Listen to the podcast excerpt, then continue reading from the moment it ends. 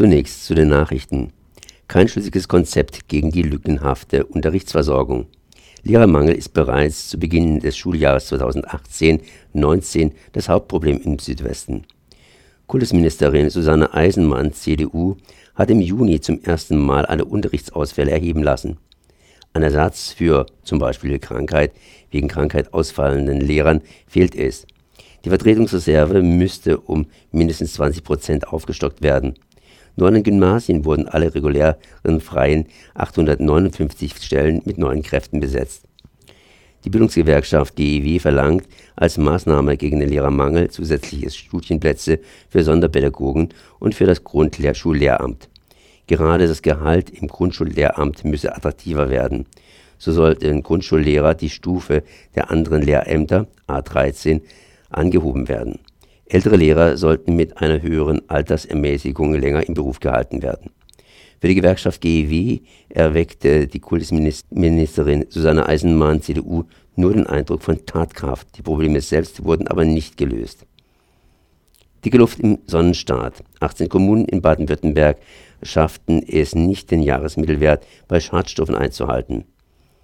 Vor allem bei Stickstoffdioxid NO2 werde regelmäßig die Obergrenze überschritten. Fahrverbote für Dieselfahrzeuge drohen daher. Landesverkehrsminister Winfried Herrmann ist ratlos und bittet die Bürger und Bürgerinnen in einem Wettbewerb verborgenes Ideenpotenzial zur Luftreinhaltung im Land zu heben. Näheres auf der Webseite des Verkehrsministeriums.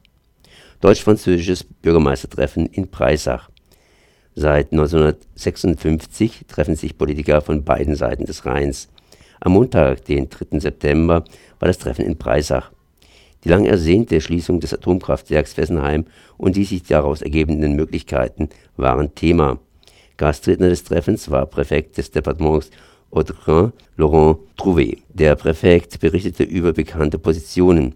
Die französische Regierung sehe in der Region Fessenheim eine grüne Musterregion. Ein staatlich geförderter Solarpark solle entstehen und das Oberelsass zum ersten französischen Departement mit ausschließlich durch erneuerbare Energieträger versorgtes Gebiet werden. Neu war das Ziel der EDF, das AKW in Flommertville bis Ende 2019 in Betrieb zu nehmen. Dann könnte der Unalltraktor in Fessenheim abgeschaltet werden. Also vermutlich so 2020 Abschaltung von Fessenheim. Beginn des Neubaus der Ortsumfahrung Staufen. Sehnsuchtsobjekt oder Stich ins Herz. Am 4. September begannen die sechs mit der Planung der Straße befassten Menschen mit dem Bau der Umfahrung. Ehrenbürger Max Karl Müller, Gemeinderat, und Karl Eugen Graf von Hohenthal, der frühere Bürgermeister, sein Nachfolger Michael Benitz, Landesverkehrsminister Winfried Herrmann, Regierungspräsidentin Bärbel Schäfer und Landrätin Dorothee Störritter mit den ersten Spatenstichen am Bau. Landesverkehrsminister Winfried Herrmann hob in seiner Rede hervor, dass Staufen eine der nur 30 Gemeinden sei, die das Ministerium auf der Prioritätenliste hatte und daher eine Umgehungsstraße erhielt. In einem Kompromiss werde die Ortsumfahrung L 123 in zwei Abschnitten gebaut, sprich aufgeteilt.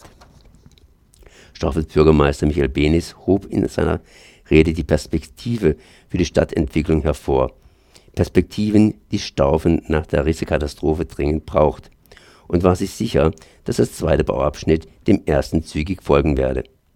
Für die Befürworter der Umfahrung war der Tag ein Tag der Freude und voller Sonnenschein. Die Kritiker der Straße, die jahrelang für eine verträgliche Trasse gekämpft hatten und argumentierten, dass bereits der erste Teil der Trasse genug Entlastung für Staufen bringen würden, war uns ein Gefühl der Niederlage. Beschilderungen und Ausbaupläne der Stadt Staufen würden die Verkehrsströme so lenken, dass im Weiteren der zweite Abschnitt unausweichlich würde. Im Übrigen waren die Redner der Initiative als Redner bei der Öffnung ausgeschlossen